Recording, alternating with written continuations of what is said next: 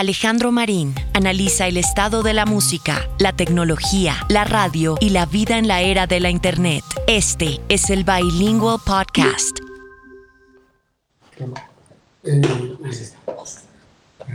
¿Qué hay de la vida? ¿Cómo está, señor?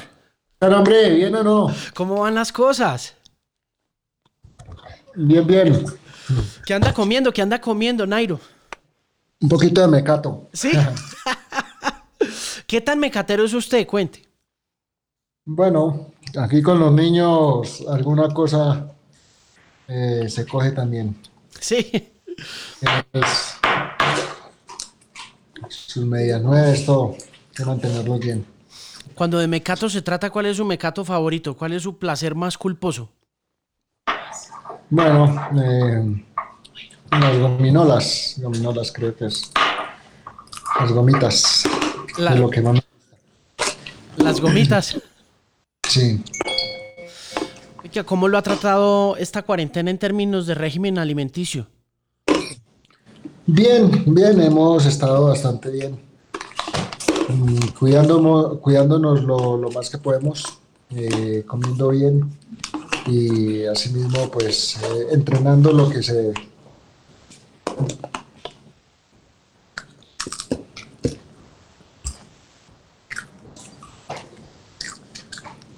Claro.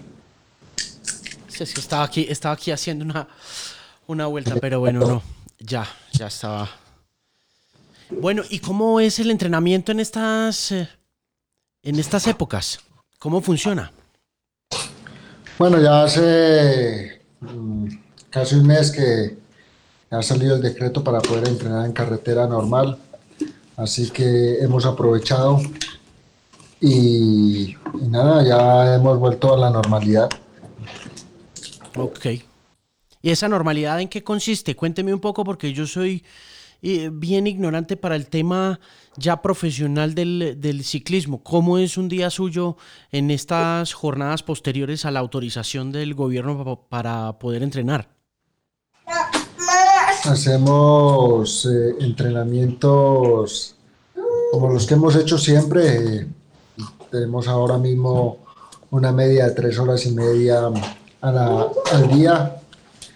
Eh, así que un día dos horas, otro día cuatro horas, otro día cinco horas y así cambian los días según las necesidades de- del entrenamiento y, del rendimiento del cuerpo eh, que van, van mostrando los datos. ¿Cómo está el aire eh, por allá? Dice todo el mundo, dicen los medios de comunicación que el aire ha mejorado, que las condiciones climáticas han mejorado. Uno ve en los medios de comunicación que hay animales por ahí dando vueltas que, no se veían hace mucho tiempo. Usted que está al aire libre ahora entrenando, ¿cómo siente el entorno con respecto a, a épocas anteriores? Bueno, la fortuna que tenemos aquí en Boyacá es que el aire es bastante limpio, se respira, siempre se respira muy bien, pero es verdad que, se ha mejorado un poco, se ve mucha más, eh, eh, mu- muchos más animalitos, como lo decía antes. Es impresionante en, tan poco tiempo como, como la naturaleza revive y vuelve y respira. Eh, es impresionante, he quedado muy, muy sorprendido de, de todo lo que, la mejoría que ha tenido el planeta.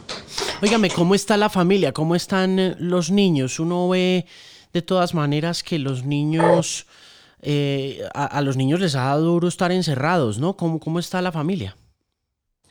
Bien, eh, sí, es muy difícil porque una vez están acostumbrados a ir al colegio, a compartir con los compañeros, el, ya no tenerlos, el ya no tener esa rutina del día a día, despertar, ir al colegio, hacer sus clases, para ellos es muy difícil eh, mantener encerrados eh, a unos niños de, de estos cuando los, los, los tenemos que, les tenemos que quemar toda la energía, saber canalizar esa energía que, que tienen ellos, que es muchísima.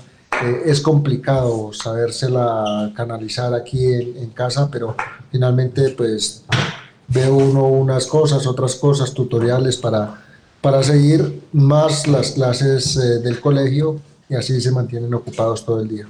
Em, ¿Le preocupa que cuando regresen, eh, cuando le digan, bueno, listo, ya puede mandar a los muchachos al, al colegio, ¿tiene alguna reserva, tiene alguna preocupación? No, yo creo que las autoridades van a ser bastante inteligentes para, para tomar la decisión.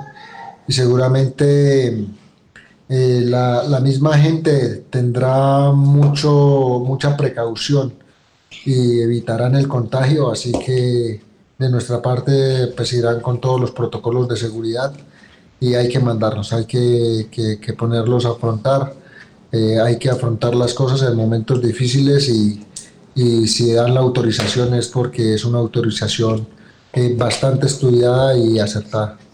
¿Cree usted que van a cambiar radicalmente las cosas para deportes en equipo como el ciclismo? ¿Cuáles son los protocolos que en estos momentos están siguiendo y qué va a suceder en, el, en la siguiente etapa? No, yo creo que radicalmente no, no, no, se va a cambiar. Sí, es verdad que poco a poco se va a iniciar con diferentes protocolos, pero si bien sabemos en Europa que es donde se mueve pues el ciclismo mundial, eh, ya tienen una vida bastante, bastante normal en este momento. Sí. Así que yo creo que al comienzo será un poco difícil mientras se adapta, pero poco a poco se irá liderando todo y, y, llegará a la normalidad. Usted está en contacto con gente en Europa, con compañeros y con colegas. ¿Qué le dicen? ¿Ha podido conversar con ellos y le han contado de primera mano cómo les ha ido con el tema de la pandemia allá? Sí, bien, bien, bien. He tenido muchas conversaciones con ellos y lo que me transmiten es que están bien, están eh, ya con, una vida al 95-98% de la normalidad. Así que por eso vemos luz verde y, y, hay bastante tranquilidad. ¿Qué es lo primero que usted piensa hacer cuando esto se normalice, si es que esto se llega a normalizar? Bueno, nosotros hemos venido entrenando y básicamente nosotros lo que hacemos todo el año, de momento, por mi parte, eh, lo, prácticamente es muy similar.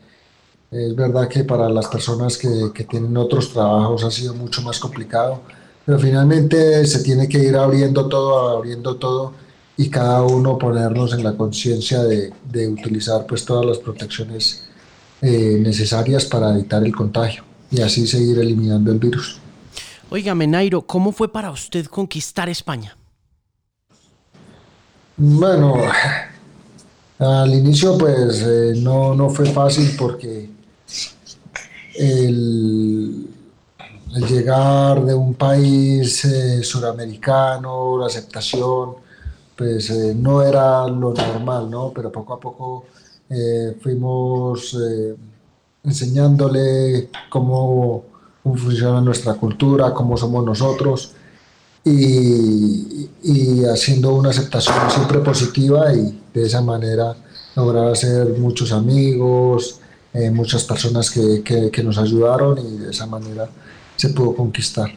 ¿En qué cosas somos parecidos y en qué cosas somos distintos a los españoles a la hora de trabajar juntos? No, somos una cultura bastante similar, muy, muy similar. Eh, finalmente ellos nos, nos trasladaron su, su, cultura, sus, sus hábitos. Eh, si, si, me dijeras de otro país como Alemania, claro, me podría decir sí, son diferentes. Pero la verdad somos bastante similares. Mm. Mire, em, hay discriminación en... Eh, a pesar de esa mm, eh, cercanía, a pesar de esa familiaridad que tenemos, yo sí he sentido también las veces que he tenido la fortuna de viajar a España, que somos muy parecidos, pero no sé cómo funcione ya en un entorno de trabajo, en un entorno de trabajo en equipo. Además, hay mucha discriminación, le pregunto porque por estas épocas se está hablando nuevamente mucho de ese tema de la discriminación y del racismo y quiero saber cuál fue su experiencia de primera mano. Bien, no, normal, bastante, bastante bien. Eh, nos hicimos a conocer, eh, sabían cómo era uno, eh, así que, no, tuvimos, no tuvimos la verdad mucho problema. Sí. Em, ¿Cuál es su preparación mental? ¿Usted cómo se organiza o cómo se mentaliza para enfrentar una, una jornada o una etapa o un torneo?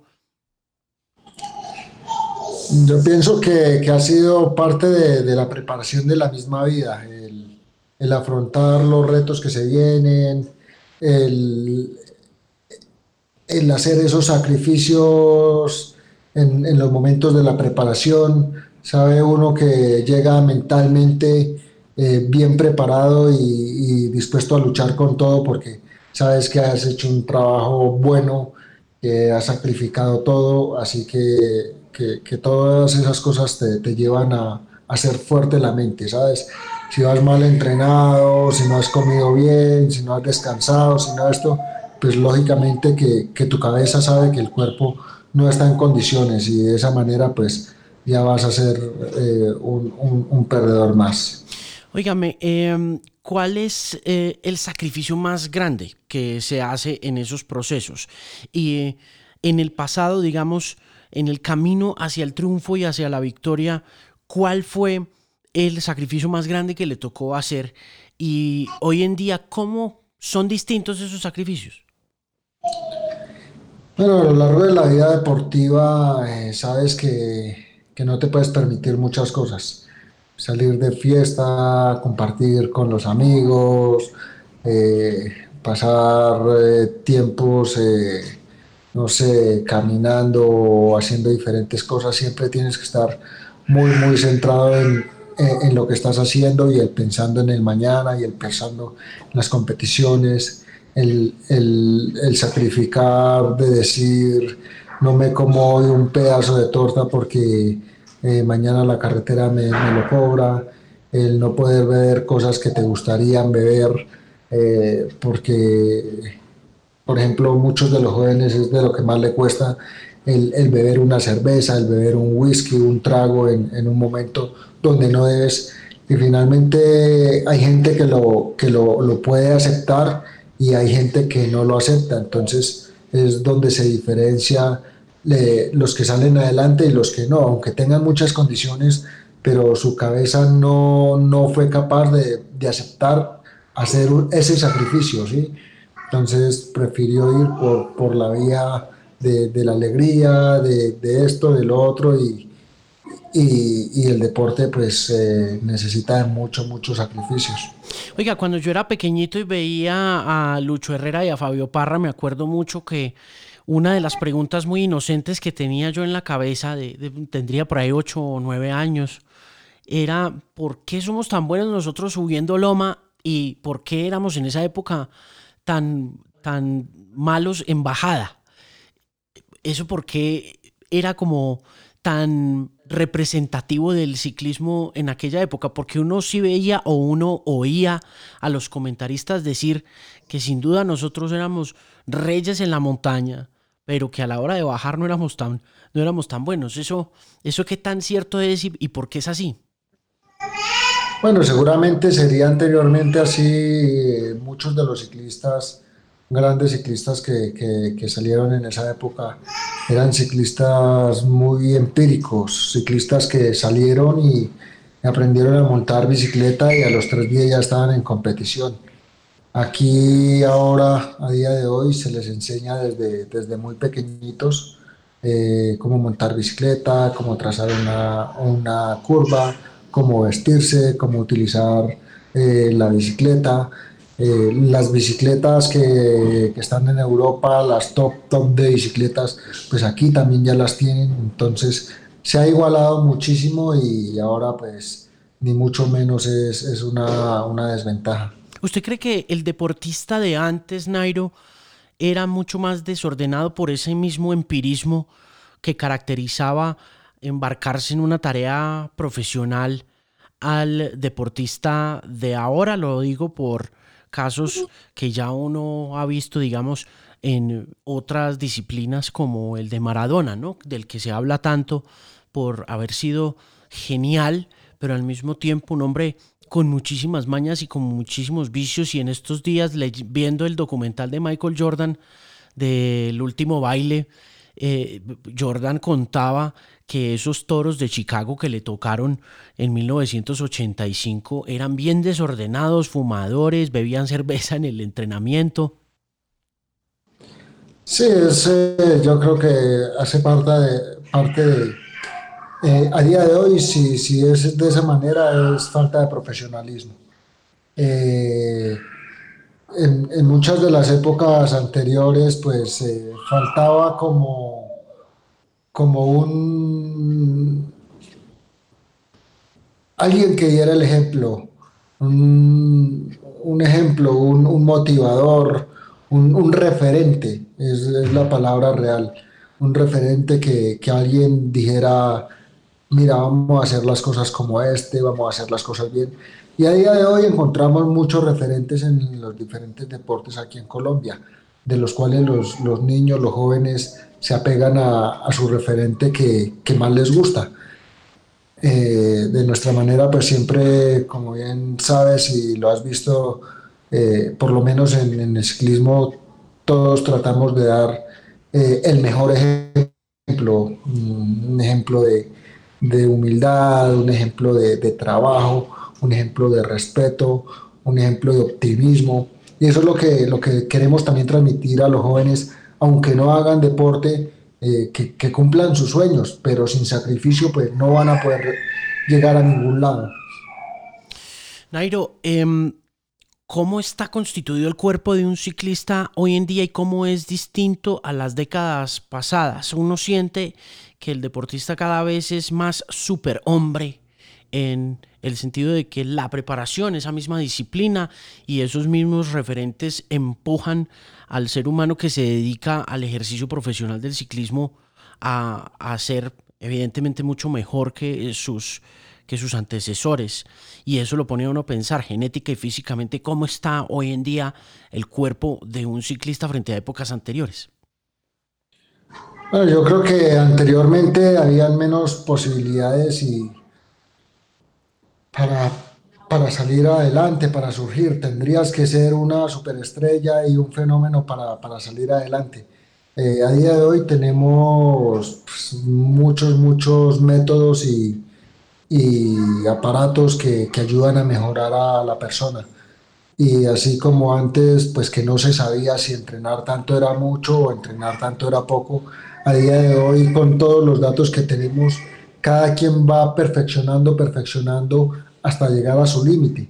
Entonces son tantos los que llegan a su límite que de todos se eligen los mejores. Por eso es que prácticamente se ven superhombres porque hay una clasificación muy, muy alta debido a, todos los, los sistemas que tenemos el día de hoy que nos permiten lograr elegir los mejores y además llegar siempre al máximo.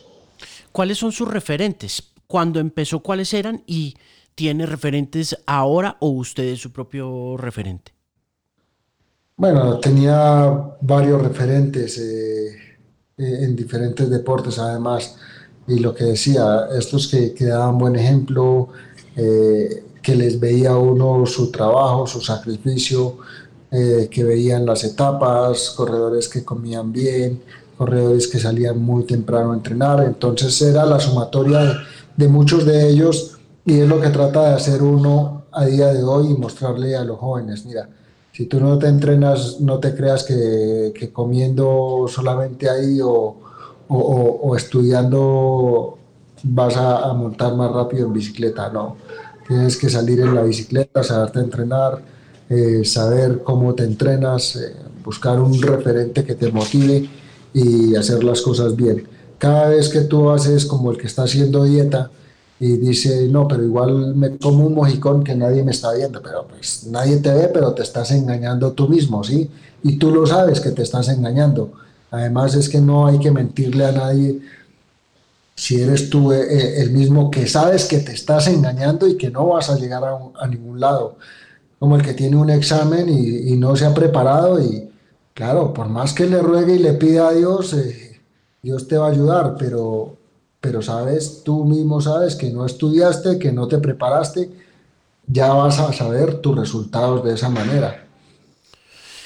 Eh, ¿Cómo se entrena para ganar? Le pregunto porque cuando uno está trabajando en equipo y cuando uno está trabajando en un deporte eh, y ese deporte es eh, visto o es eh, observado por, por, mucha gente y se vuelve parte también no solo de una disciplina atlética, sino también de un trabajo de entretenimiento. Es bien complicado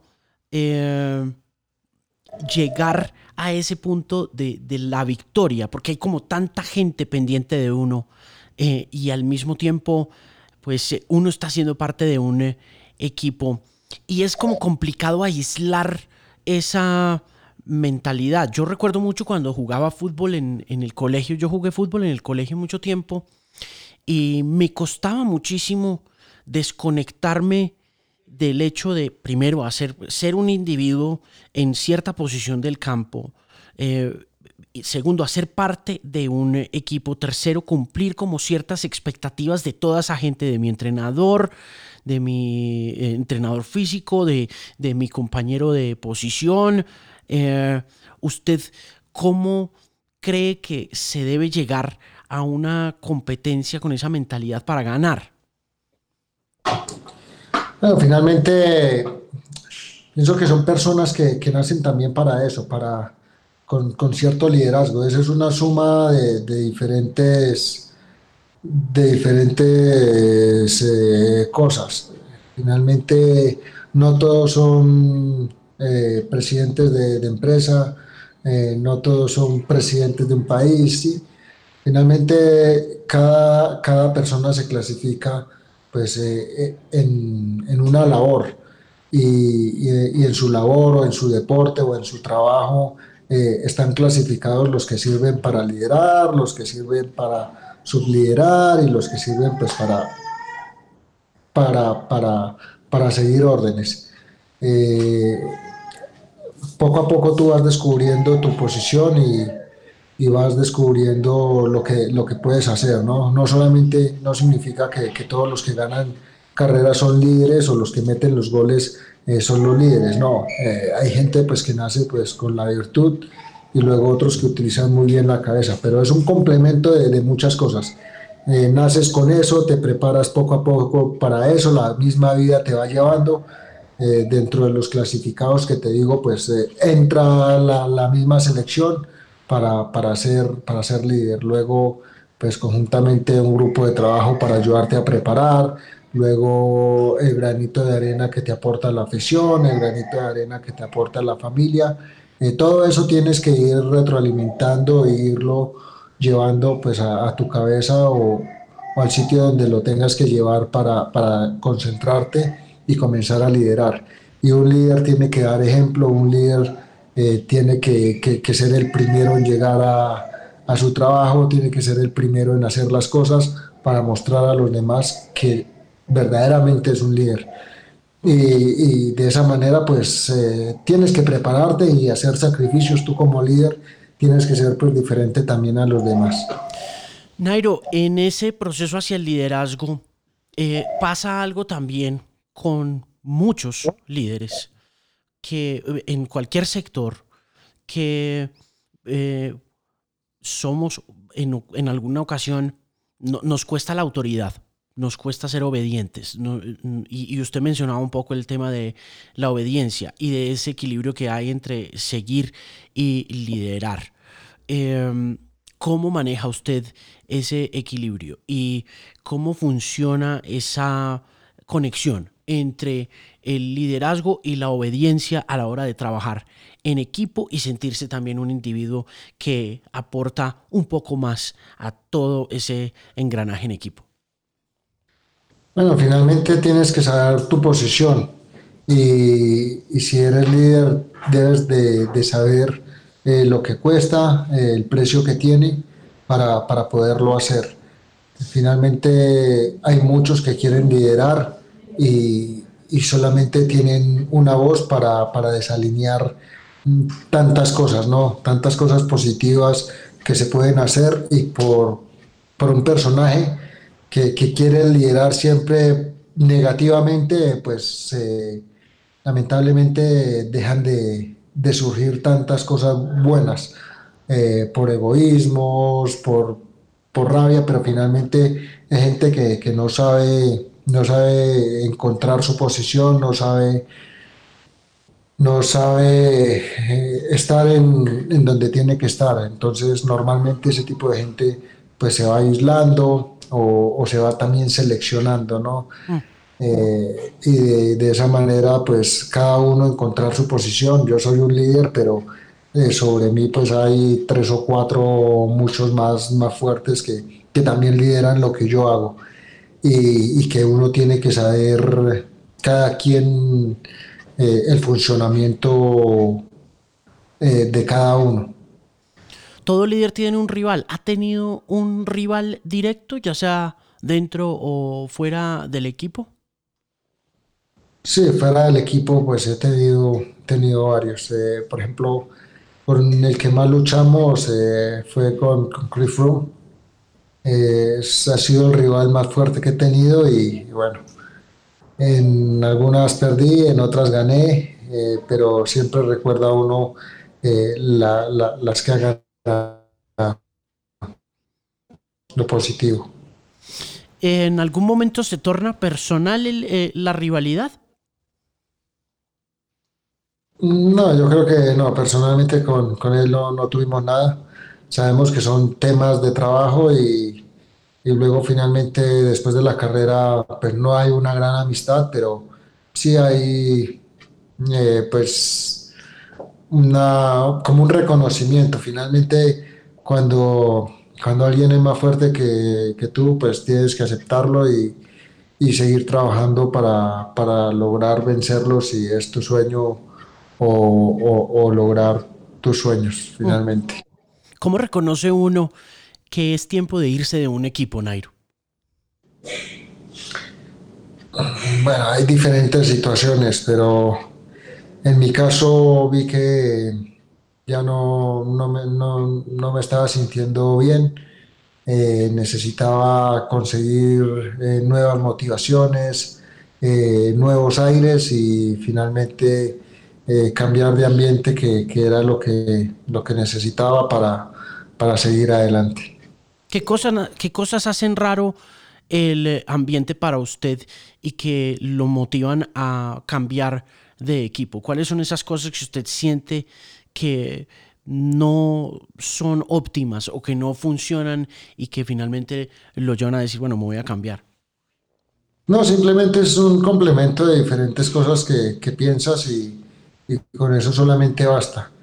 Eh, debes de, saber elegir como en todo trabajo, si tú no estás a gusto haciendo entrevistas, pues yo creo que es mejor no hacerlas.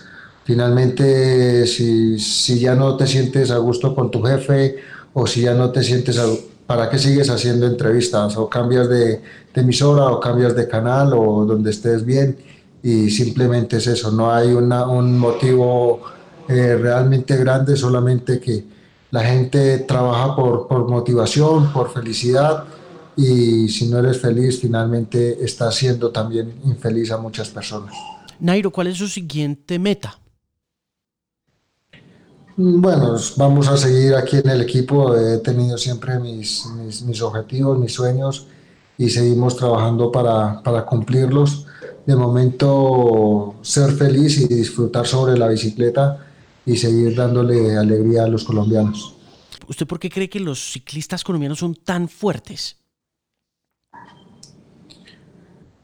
Bueno, eh, no solamente los ciclistas colombianos, bueno, hemos visto de todos los países. Aquí somos 20 que estamos entre 20 y 30 que somos profesionalmente. Eh, Italia tendrá otros 20, 30, o sea, no somos eh, ni la mayoría ni, ni la mayor potencia realmente.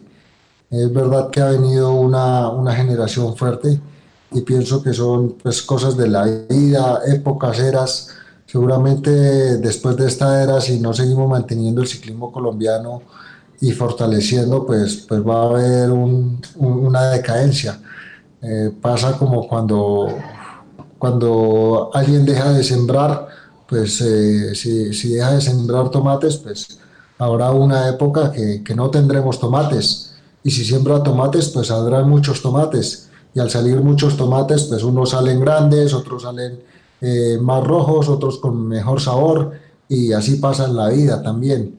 Si, si siembras, eh, de lo que siembras puedes recoger. Si siembras mucho, pues vas a tener también buena calidad y vas a tener la oportunidad de seleccionar de la manera que tú quieras. Y yo creo que en este momento estamos pasando lo, lo mismo en, en, el deporte colombiano. Eh, pues, se ha sembrado de cierta manera, se sigue sembrando, se sigue manteniendo, recogemos cosecha y, y en la cosecha pues hay de todos.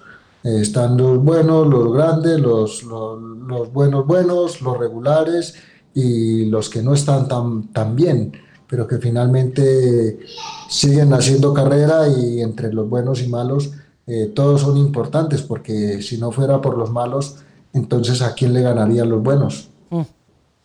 Lo oigo hablar del campo y, me gustaría preguntarle un poco por su relación con el campo hoy en día. Bueno, soy embajador del agro colombiano, eh, un pequeño vocero y, y voz de los de los agricultores, de los campesinos y con orgullo lo llevo porque soy campesino, eh, he cultivado la tierra con mis manos y sé lo que el sacrificio que ellos hacen día a día para entregar lo mejor de ellos a, las mesas de los colombianos. Lamentablemente los colombianos eh, no somos agradecidos y, no sabemos realmente el trabajo que hay detrás de, de, una papa, de una piña, de un mango. Nadie sabe, muchos no saben el trabajo que hay detrás de tantos productos y simplemente mm, o, lo compran o, o, dicen, oiga, pues vamos a comprar un mango más barato, igual que viene de no sé dónde. Eh, y estamos eh, casi que... Eh, ignorando los, los, productos colombianos, olvidando a nuestros, a nuestros agricultores, el sacrificio que hacen el día a día y ellos eh, se levantan todos los días antes de que salga el sol para, para, preparar todos los productos el día a día hasta que haya la cosecha para ponerlo en la mesa de los colombianos. Y somos tan desagradecidos que, que no compramos los productos de ellos. Así que es una invitación importante para, para todos los colombianos de consumir productos de nuestro agro colombiano.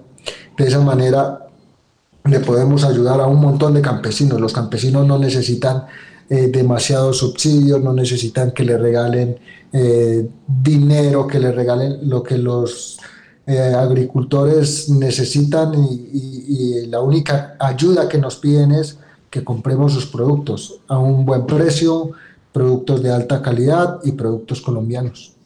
Ese es un ideal de la vida en común unión, en comunión con, con, con el agro colombiano, pero no deja de ser ideal en el sentido de que económicamente todo jala como hacia la globalización, Nairo, y como decía usted, pues eh, le ponen a uno una papa más barata, aunque yo creo que es que tampoco uno como consumidor como consumidor se da cuenta, o no, a menos que vaya, no sé, como a un, a un mercado de plaza, ¿no?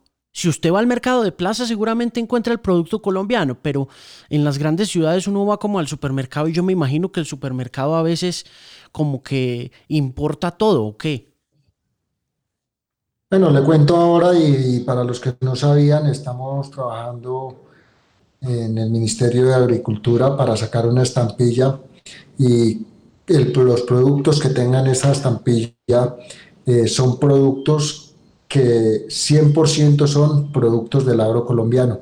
Así con esta estampilla tú puedes identificar si estás consumiendo producto de, del mercado nacional o estás consumiendo productos importados. Mm. Nairo, ¿cuál cree usted más allá del dilema de comprar eh, colombiano, de comprar eh, frutas colombianas, verduras colombianas, producto colombiano, que es el problema más grande al que se enfrenta el agricultor en Colombia, más allá de la ingratitud que ve uno generalizada, eh, ¿cuál es el otro problema que tenemos nosotros para darle una mejor vida al campesino colombiano? Bueno, son, yo creo que, que ahora mismo por lo que se enfrentan, que ha sido una polémica de, toda la vida, es los intermediarios. Y nuevamente ha entrado el Ministerio de Agricultura por medio de una aplicación. Eh, el campesino se, se inscribe a esta aplicación, ofrece sus productos y, y dentro de esta aplicación hay como una oferta de, de posibles compradores para pagar el, el, mejor precio. Entonces yo creo que de esta manera se, se evita tener tantos intermediarios porque finalmente muchas veces cuando llega a la mesa de los colombianos los productos, eh, pues ya han pasado muchos días de, de haber recogido las cosechas, eh, tres o cuatro intermediarios, que es normal que esta gente pues tenga que, que hacer también su ganancia porque es su trabajo. Pero de esta manera, por la aplicación, entran directamente, ofrecen sus productos y ya hay directos eh, compradores, potenciales compradores, para que sea una venta directa. Oiga, Nairo, una última pregunta sobre ese tema. ¿Usted cree que la tierra está bien repartida en Colombia? Bueno, finalmente eh, nadie nos mandó a hacer fila para, para pedir su pedazo. Eh, cada quien tiene que trabajar y cada quien tiene que, que, conseguir su, su, tierra. Pienso que es de la manera correcta y, y, no sé, unos tendrán muchas, otros tendremos poca, pero finalmente así es la vida. Le agradezco muchísimo la oportunidad de permitirme conversar con usted un rato. Ha sido un honor, es un orgullo saberlo colombiano y espero en otra ocasión eh, conocerlo personalmente y que echemos un poco más de lora y hablemos un poco más sobre este tema del campo que se nos queda a medias, pero sé que tiene más compromiso. de, todos, de, todos modos, de todos modos, muchas gracias por estar en el podcast con Canal 13. Nairo Quintana, es un honor, un orgullo, mucha suerte y muchos éxitos. Muchísimas gracias. Cuando quiera aquí, con toda disposición. Hasta luego, Nairo. Que le va bien. Adiós, adiós. Gracias, chao.